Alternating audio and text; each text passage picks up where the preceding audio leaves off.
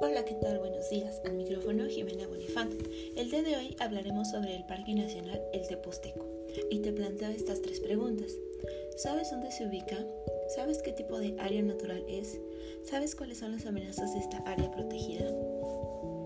Y bien, ahora que intentaste contestar estas preguntas te brindaré un poco de información sobre este lugar.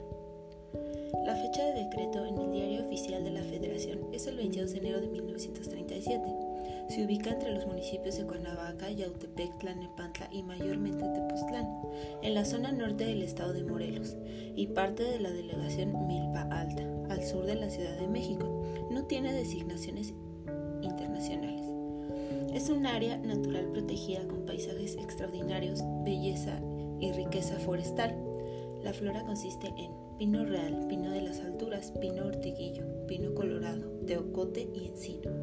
Su fauna consiste en venado cola blanca, el lince, la codorniz coluda neovolcánica, las víboras de cascabel oceladas y las pigmelias mexicanas, así como las bandas cruzadas.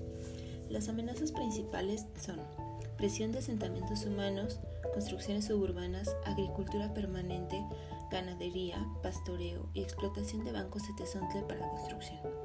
Gran afluencia de visitantes, contaminación por ruido y basura. Y bien, espero que este podcast te haya gustado y te ayude a crear conciencia acerca de la importancia de cuidar el medio ambiente.